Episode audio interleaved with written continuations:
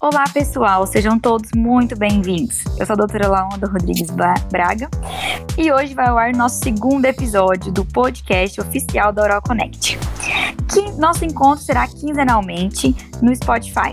Eu, a doutora Fabiola e a doutora Suelen vamos trazer para vocês debate de temas que estão em destaque no mundo da odontologia. Um pouco mais especificadamente dentro da nossa ortopedia funcional dos maxilares e dentro da ortodontia. E tem mais. Podemos também contar com presenças muito importantes de colegas especialistas de todos os campos do país. E nesse segundo episódio, receberemos a fonodióloga doutora Patrícia Taranto, que atua há mais de 17 anos na área de linguagem e desenvolvimento da fala, graduada pela UFRJ. Bem-vinda, Patrícia. Tudo bem? Olá, tudo bem? Eu que agradeço o convite para poder participar, né? Meu primeiro podcast. É um ah, prazer estar com vocês. O meu é o segundo, então estamos começando juntas. Mas eu queria muito agradecer você pelo convite. E eu fiquei muito feliz com o tema, porque é um tema extremamente importante. Porque é um, o nosso tema de hoje vai ser sobre respirador bucal. Uhum. E o respirador bucal, to, nós todos sabemos que é, um, é um, uma condição que deve ser trabalhada em conjunto de várias áreas. No caso, eu vou, vou estar representando hoje os especialistas em ortopedia funcional dos maxilares, você, fonodióloga, e também nós contamos com a ajuda dos otorrinos e dos fisioterapeutas em tratamentos de crianças assim com res, respiração bucal. Sim. Então, então vamos lá, Patrícia. Esse tema eu acho um tema extremamente importante, tá?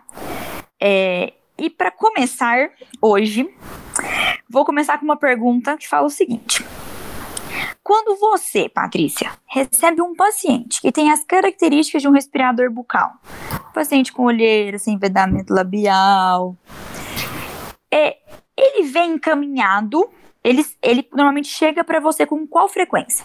Encaminhado de algum outro profissional ou a queixa normalmente são dos pais? Os pais conseguem ter esse olhar de observar que, a, que o filho dele tá, às vezes, com uma interposição de língua ali, respirando muito pela boca, dorme com a boca aberta, sempre com, uhum. o nariz é, congestionado, por exemplo. É, olha, sem dúvida alguma, cerca de 90% dos pacientes sou eu que faço o encaminhamento, percebendo que existe uma alteração na respiração. Ah, então assim, e aí dos 10% que sobram, eu posso dividir para você entre, né, o, o ortodontista está encaminhando para mim e o uhum. otorrino está encaminhando para mim, né? Mas o cenário mais comum sou eu perceber que existe uma alteração ali no padrão respiratório e devolver esse encaminhamento. Entendi. Então, normalmente, às vezes, a criança pode chegar para você, por exemplo, com alguma alteração de fala, com alguma alteração silábica, ele vem com esse encaminhamento e você observa essa alteração e, re redireciona novamente. Sim, é mais ou menos isso. É. Em relação à característica do paciente, é justamente pela questão das alterações na fala. Né? São processos que, em geral, é, eles estão alinhados a ensurdecimento de sons, né? Então, o que, uhum. que é uhum. isso? Aqueles fonemas mais intensos, né? O b, g, v, eles estão ensurdecidos. Então, o paciente ele não consegue fazer uma produção é, eficaz e aí vem aquele apagamento, né? Então vem o p no lugar do b, o f no lugar do v, né? E aí por diante. Em geral é esse cenário. O paciente quando chega assim, quase que todos eles têm alguma questão de respiração vocal. Sim. E fa falando sobre as características, eu acho muito importante a gente ressaltar como, quais são essas características? Você falou muito bem sobre a questão da fala, que uhum. a, a, a, quase todos eles têm essa alteração de fala. O uhum. que mais que você percebe de alteração ligada à fala, além desses fonemas? Tem mais alguma coisa? Tipo assim, característica de língua presa a anclolocia, uhum. alguma outra características que você consegue de, de diagnosticar numa avaliação sua, fonodiólogo? Com certeza, com certeza. Então, só de da gente perceber, né, essa avaliação, na avaliação da questão da fala, esse tipo de alteração, então esse tipo de alteração já remete a uma hipotonia. E aí, uhum. quando você observa essa criança, o próprio olhar clínico já te dá aquela criança com uma face hipotônica, né, a boquinha pelo menos entreaberta, né, então uma cavidade oral que não faz um vedamento labial adequado, aquela Sim. língua baixa, né, bem semelhantes às características que vocês observam também, porque o nosso olhar é muito para a cavidade né? E aí, para além disso, quando a família não remete nada, né, não te traz nenhuma informação em relação à preocupação respiratória, aí eu busco indagar algumas outras questões. Então, como é o sono dessa criança? Se tem um sono agitado, se acorda com o travesseirinho babado, porque às vezes a família não observa. É tão discreto que esse vedamento não se dá, né? Não é aquela boca aberta, né? Que todo mundo olha e vê, né? Passe Sim que vê, é muito discreto, então, às vezes, no dia a dia, a família não observa. Daí eu vou para o sono, né? Como está a qualidade desse sono, se é um sono agitado, se tem um ranger de dentes à noite, né? Então, o travesseirinho molhado de, de baba, né? Da célula noturna, enfim, esse tipo de característica. Em geral, são crianças com olheira, aquela face cansada, né? E eu já pergunto, ele dorme bem, ele está cansado hoje, né? E a mãe não, fica surpresa assim, não, não tá cansado, não. Ele é assim mesmo, né? E aí, às vezes, eu mostro, até apresento, é aquela clássica foto, né, do respirador bucal, e a mãe, nossa, é a cara dele. É. é. é bem curioso isso. Eu vou te fazer uma pergunta, às vezes, é, você uhum. percebe que as crianças que têm respiração predominantemente bucal, elas têm algum déficit de aprendizado? Você percebe que elas têm um pouco mais de dificuldade de aprendizado? Com certeza, é muito importante tocar nesse fator, porque é um fator pouco explorado, às vezes, na clínica, infelizmente, mas como eu trabalho muito com a área da linguagem, é, eu sempre faço essa pergunta como está o rendimento escolar, porque são crianças que têm um sono que não recupera. Né? E só pela questão também da respiração não estar tá se fazendo de forma adequada, existe também, e a gente tem já literatura sobre isso, pesquisa sobre isso, de uma baixa oxigenação também cerebral. Então, não é uma oxigenação, né, um rendimento 100% como é a respiração nasal, a respiração adequada. Né? Então, sono que não recupere uma baixa oxigenação é um prato cheio para um, um, quadro de desatenção. Né? E muitas vezes essa criança tem um baixo rendimento escolar, você começa a fazer um tratamento né, multidisciplinar, como você falou anteriormente, e você não chega a medicar uma criança dessa, né? Você não chega a fazer Sim. um tipo de interferência. É realmente uma melhora da qualidade de vida que devolver a função repetir correta. na escola, com certeza. Isso é muito importante que a gente ter é uma, um propósito dentro da, da ortopedia que eu acho muito legal, que a gente sempre pre preconiza isso, devolver a função correta para aquele indivíduo, seja ele uma uhum. criança que está em desenvolvimento, que vai fazer com que ela desenvolva corretamente, e seja um adulto. Às vezes os tratamentos de adultos são um pouco mais limitados, são pacientes um pouco mais difíceis uhum. de ser, de ser, é, ser tratados. Então, vamos só, assim, para o pessoal que está ouvindo a gente, vamos só pontuar um pouco as características dos respiradores bucais, uhum. que são o quê? Quando chega um pacientezinho, tanto para mim quanto para você, o que a gente observa é o quê? Ele sempre está com, aquele, com aquela olheira, Isso. tem uma deficiência de zigomático grande, e o importante é a gente saber o que é, desculpa, me, me apressei aqui. Normalmente a criança tem a boca entreaberta, pode ser muito ou pode ser pouco. Normalmente tem a língua baixa, pode não apresentar a anquiloglossia, que é a língua presa, nós vamos chegar nisso ainda. Uhum. É, igual você falou, pode ter déficit de aprendizado, não um déficit de, de, aprendizado verdadeiro, às vezes pela má qualidade de vida que ele está tendo, sono agitado, dorme de boca aberta, range os dentes, problemas às vezes com alguns fonemas. E o que, que, é importante, acho que a gente fazer esse trabalho em conjunto, que é o quê? Descobrir por que, que essa criança tá assim. Certo? Normalmente são, é, não sei se você vai concordar com isso comigo, mas normalmente são problemas respiratórios, que a gente envolve muito cotorrino, questão de adenoide, certo? Sim, exatamente, exatamente. Tanto é que assim, a, o meu primeiro encaminhamento é ao otorrino. O meu Eu também. passo o cenário geral do que seria o ideal para essa criança, Sim. né? Mas o, a minha primeira recomendação é que busque pela avaliação otorrinolaringológica, né? Porque a gente precisa eliminar o que está fortalecendo, o que está sustentando aquele quadro. Sim, daí que eu elimino o que nasal, né? exatamente, daí que eu elimino o que está sustentando, eu consigo tratar com eficácia. Porque eu posso trabalhar uma musculatura, vai melhorar? Ah, vai melhorar mas não vai ficar 100%, não. porque toda crise, né, então toda rinite, todo quadro respiratório que ele fizer, ele vai provocar uma respiração bucal e vai reforçar o mau hábito, vai reforçar a hipotonia, daí o serviço vai todo por água abaixo, né? É importante também uma coisa que eu quero ver você o que você acha disso. Que normalmente tem algumas crianças que vão para quadros cirúrgicos, né, de otorrinopera, às uhum. vezes não. E é importante a gente ressaltar o quê? Não é porque o otorrino fez a desobstrução da via aérea que aquela criança vai começar a respirar pelo nariz. Ah, exatamente. Então a é. gente tem que lembrar o quê? Que o otorrino ele vai fazer o quê? Ele vai liberar aquela via aérea pra gente, pra gente fazer o quê? Estimular a musculatura daquela criança, reposicionar a língua, que tá uhum. acostumado no lugar errado. E se a gente não fizer esse trabalho, vamos dizer assim, não adianta de nada. Mais Sim, às vezes a família tem um pouquinho de resistência, porque realmente é, é uma crença verdadeira, acontece isso, né? Ah, eu vou desobstruir e vai voltar naturalmente. Eu compreendo que o leigo entenda dessa forma, mas hum. isso não é o que acontece. Por não. quê? Um hábito instalado, respiração é hábito. Ninguém Sim. tira hábito de um dia para o outro. Acordei e o hábito foi embora. Não, por isso que se chama hábito, né? Sim. A gente precisa de uma reeducação.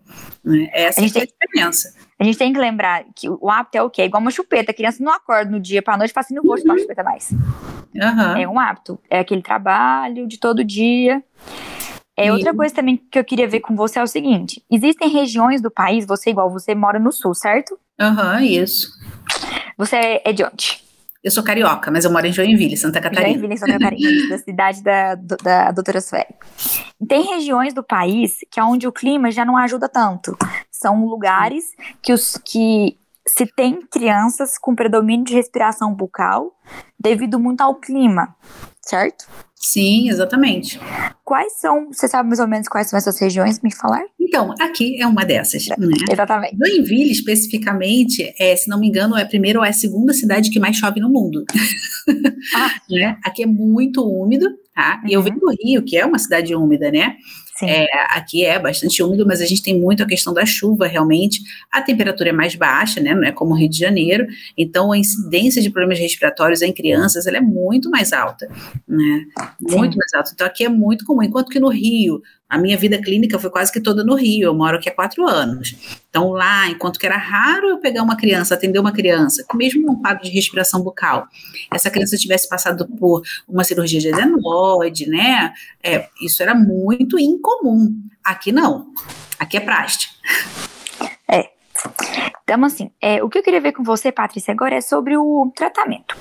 Quando uma uhum. criança já você já encaminhou para o otorrino, ela voltou para você, o que que você tem de artifício, tipo assim, tapes, exercícios, o que que você tem uhum. de artifício para quê? Para nos ajudar com esse vedamento labial, para voltar essa respiração nasal em uma criança que está uhum. em desenvolvimento. Sim, então, independente da idade, mesmo uhum. sendo uma criança, em geral, para vir fazer esse tratamento, eles estão um pouquinho maiores, já estão assim na faixa de uns 5 anos de idade. É muito, muito raro pegar uma criança bem pequenininha para fazer uma reeducação de respiração. Tá. Até por conta, né, de passar pelo otorrino, de passar por um processo cirúrgico, então, em geral, eles são um pouquinho maiores. Sim. Então, eu sempre passo pela questão de trazer o nível de consciência dessa criança. Independente se ela vai assimilar bem ou não, mas eu sempre passo por essa etapa. Né? Primeiro, porque criança, para colaborar com os exercícios que vão ser feitos, ela precisa estar tá engajada. Ela precisa estar tá no, no, contrato, né? Porque uhum. senão para fazer exercício comigo, vai chegar em casa, vai fugir do pai para fazer. E, e, a gente precisa que seja cumulativo, né? Então Sim. tem um processo de consciência que precisa acontecer, né? Então, toda a sessão repetir, né? Mostrar a figura, dizer como tem que ficar e tal, né? Com a família também, para cooperar nessa frequência dos exercícios em casa. tá? E aí, em termos de exercício, eu até brinco com o paciente que é igual academia. Né? Foi uma vez por semana na academia, você vai ter um resultado. Foi todo dia um pouquinho, eu acho que o resultado vai ser melhor. Sim, com certeza. Por quê? Porque exercício muscular. Então, a gente está readequando hábito, mas também musculatura. Então, a repetição dos exercícios é fundamental. E daí, às vezes, a gente introduz também alguns é, instrumentos que podem nos ajudar, por exemplo, assim, canudos muito fininhos, né? É, o garrote para fazer uma mastigação não nutritiva, né? Então ajuda a estimular o movimento mastigatório, entendeu? A própria mastigação é algo que a gente tem que trabalhar. Então, eu faço Sim. uma avaliação de mastigação funcional no consultório com a presença do responsável, com o alimento, para que o, o, responsável, isso eu acho que é muito importante, porque faz parte do trabalho de conscientização da família. Perfeito. Porque é ali que a família enxerga onde está o problema. Quando ela Sim. vê o alimento mal posicionado, né? Então, aquele alimento sólido todo explodido, não tem bolo alimentar feito, né? Formado, tá tudo espirrado pela cavidade oral. Aí a mãe olha assim, nossa, não fazia ideia disso né, e pontuar que essa mastigação, em geral, está unilateral, não está bilateral, né, o vedamento que não está acontecendo. Às vezes a dificuldade de comer aquele alimento mais duro e mais fibroso. Sim, sim, e daí vem o entendimento de, poxa, é por isso que ele demora para comer, é por isso que ele enrola com a comida, né, é por isso que quando, ah, é purê, macarrão, essas comidas mais fáceis, né, aí ele come super bem, então o próprio é, paladar, o próprio, o próprio interesse da criança pelo alimento, ele já está modificado porque já são alguns anos ali de uma ineficiência motora.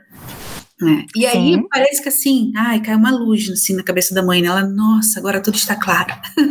Mas isso é bom porque traz a consciência e daí a família coopera mais, a criança coopera também. Né? Então, em termos de exercício, assim, de, do que se faz com essa criança, como é feita a reabilitação, a consciência, os exercícios, né, repetição de exercício que tem que acontecer, né, e a, a, introdução de alguns instrumentos como esse, né, canudinhos finos, língua de sogra, elementos de sopro de uma forma em geral, né, e, ele, e, e elementos que nos ajudem também a evoluir no padrão mastigatório dessa criança. Perfeito. Então, agora eu vou compartilhar com você também um pouco de uma avaliação que a gente faz. Uhum. Quando o, o, o, nosso tipo de. os nossos artifícios de é, tra, tratamento. Uma que eu achei super interessante que nós também fazemos é a orientação e a introdução alimentar. Igual você falou, que você faz os testes alimentares e, e tudo mais. E é uma coisa que eu acho que é importante os profissionais e até os pais mesmo saberem o quê? Não é do dia para noite que a criança que não come nada fibroso, nada duro, começa a comer. Então a gente uhum. tem que também, é, o profissional ele tem que saber que essa intro, a gente brinca que é introdução alimentar, né, até numa criança maior, porque ela vai estar tá aprendendo novamente com a musculatura trabalhando melhor, com aquela musculatura que estava hipotônica começando a ficar um pouco mais rígida, trabalhando direitinho, uhum. aos poucos e o que? É, vamos dizer assim, deixando aquele alimento mais duro e mais fibroso. Não adianta nada, do dia para noite eu virar e falar assim, uhum. come uma castanha. Vamos, a mãe tem que dar. Então a gente tem que. Os pais, os profissionais têm que entender também que essa orientação mastigatória e essa introdução alimentar tem que ser gradual, tem que uhum. ser aos poucos. É, e eu também acho muito importante o profissional entender a importância do aparelho ortopédico. Você pede para os seus pacientes que usam aparelho ortopédico, que tem respiração bucal, uhum. faz, ir na sessão com os aparelhos? Sim, eles levam Uhum. E aí é, depois eles retiram para a gente fazer exercício e saem de lá também com. Por quê? Porque eu quero ver como está essa postura de língua, né? E postura de vedamento também com aparelho e sem aparelho. Né? Então eu preciso desse feedback. E aí ver é diferente de te contar, né? Sim, com certeza.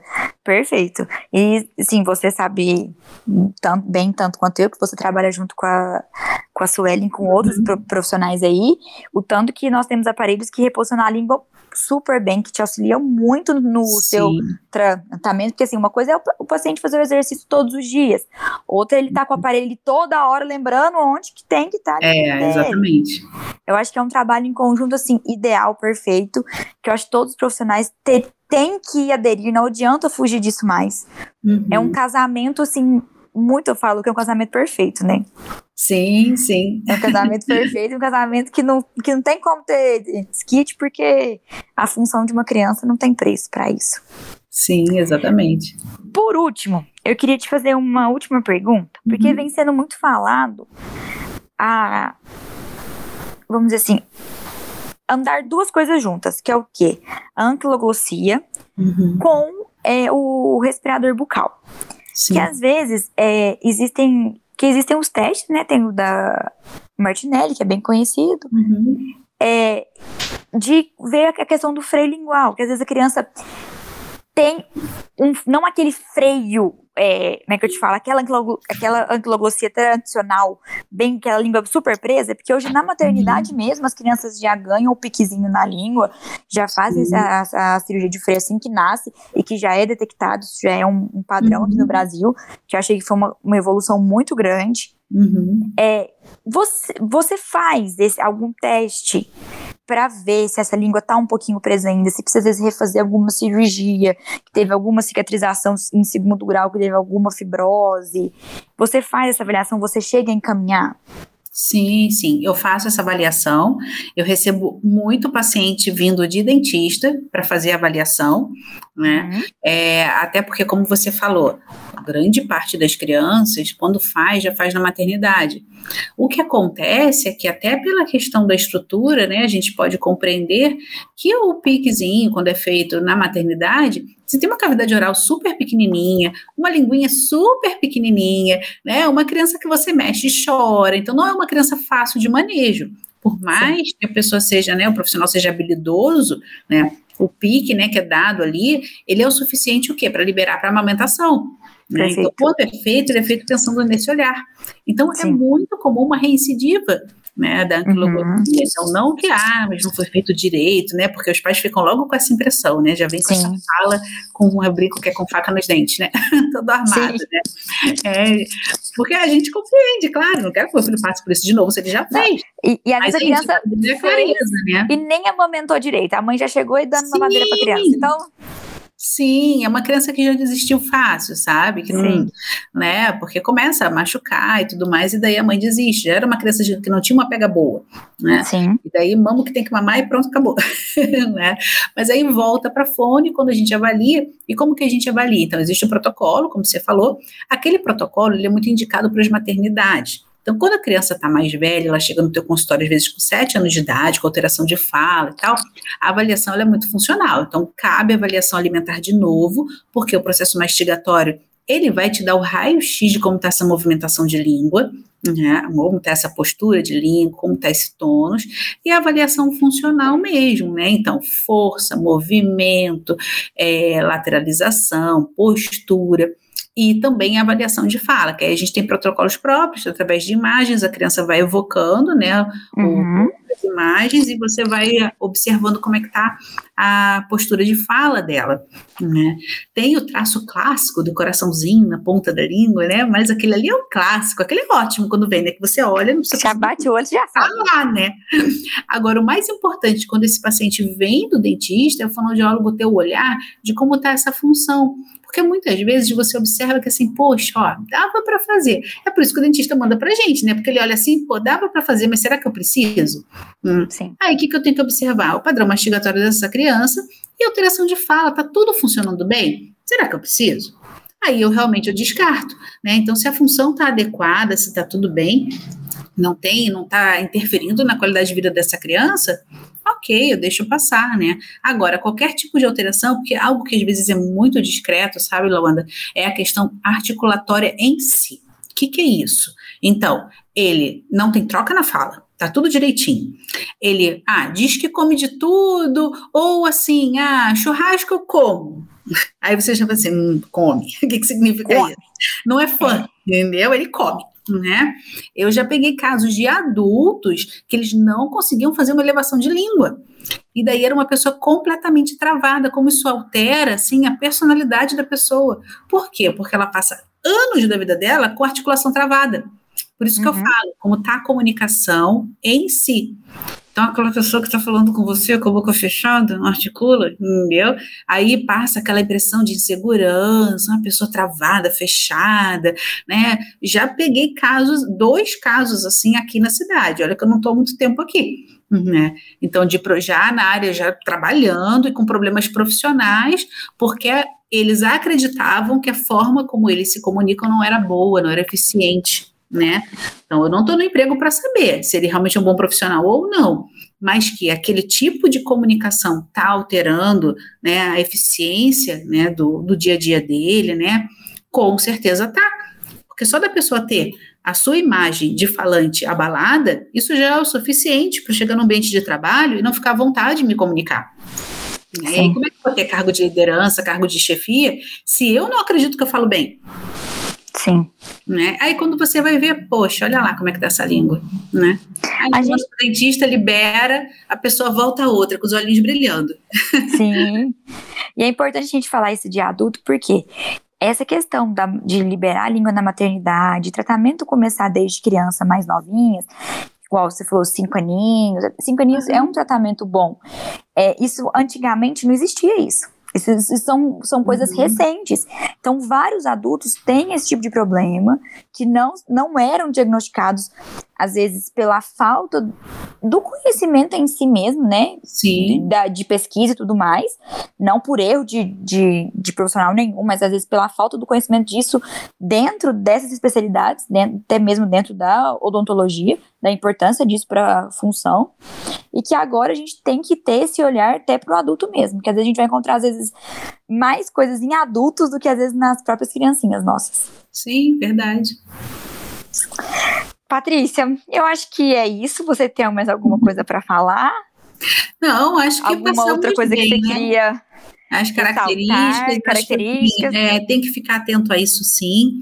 Acho que é fundamental essa parceria entre os profissionais. Né? Aqui na cidade existe uma clareza muito grande em relação a isso, isso me deixa muito satisfeita, né? Porque é, isso engrandece a nossa profissão. Então, tanto o fonoaudiólogo, quanto o dentista, quanto o otorrino, o fisioterapeuta, né? Cada um em, em cada etapa desse processo né, de, de terapêutico, né?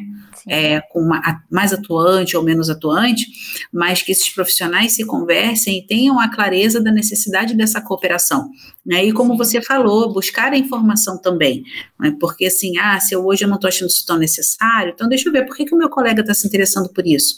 Por que, que o meu colega está fazendo assim e eu ainda não estou, né? Então, que, é, que isso chame a atenção dos profissionais para buscar também mais conhecimento e mais esclarecimento né? Porque daí o paciente passa por você, você não faz uma orientação adequada, né? Olha o tempo que esse paciente perdeu, a qualidade de vida que ele está perdendo por conta disso. E coisa que não é tão complicada assim de se resolver. Né? Sim. Né? Eu fico muito feliz disso que você está falando, porque aqui na minha cidade, eu sou de Minas, de Uberaba, uhum. eu tenho colegas, tanto odontopediatras como pediatras médicas, que uhum. começaram a ter muito essa visão. Começaram muito. E eu acho que elas são as principais pessoas que têm que ter essa visão, porque chegam tudo para elas primeiro. Sim. Então, assim, quando. É, e eu fiquei muito feliz que eu tenho uma colega, uma amiga aqui, que é a doutora Rafaela Dutra, ela é médica, de Uberaba, ela é pediatra, é uma pediatra, assim, excelente. Eu indico ela para todos os meus pacientes que eu tenho. Uhum. E assim, e ela tem muito esse olhar. Ela pega a criancinha pequenininha, ela confere tudo, menina. Eu fico assim, eu falo assim, ai, que sonho todo pediatra fosse assim. Porque os primeiros que vêm são os pediatras. Não são nem, nem às vezes os odontos pediatras, são os pediatras mesmo. Eu acho que eles estão uhum. começando a ter esse olhar, começando a ver diferente. Eu fico muito feliz com isso. E eu acho que você também. Sim, exatamente. Patrícia, eu quero, ó, primeiro, te agradecer muito por essa participação. Que conversa maravilhosa. Espero um dia te conhecer pessoalmente, que você é uma pessoa assim, tão, a gente uhum. vendo ela, mas ela tem um sorriso tão cativante, ela é uma pessoa tão alegre, tão bonita. Espero muito te conhecer um dia. Eu vou para Joinville em novembro para dar um módulo da especialização que nós estamos dando aí na, na IOA. Espero muito te encontrar quando eu for, tá bom? Foi um prazer. Ótimo, eu que agradeço aí o convite mais uma vez, né? Que venham outros papos. Com, não, você pode dizer que assunto nós temos temas. Com certeza. Nós vamos sim chamar, convidar você novamente para estar tá participando de outro. Tá ótimo. Tá bom?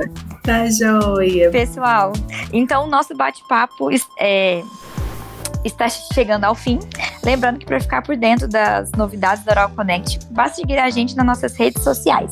Muito obrigada pela companhia e até o próximo episódio.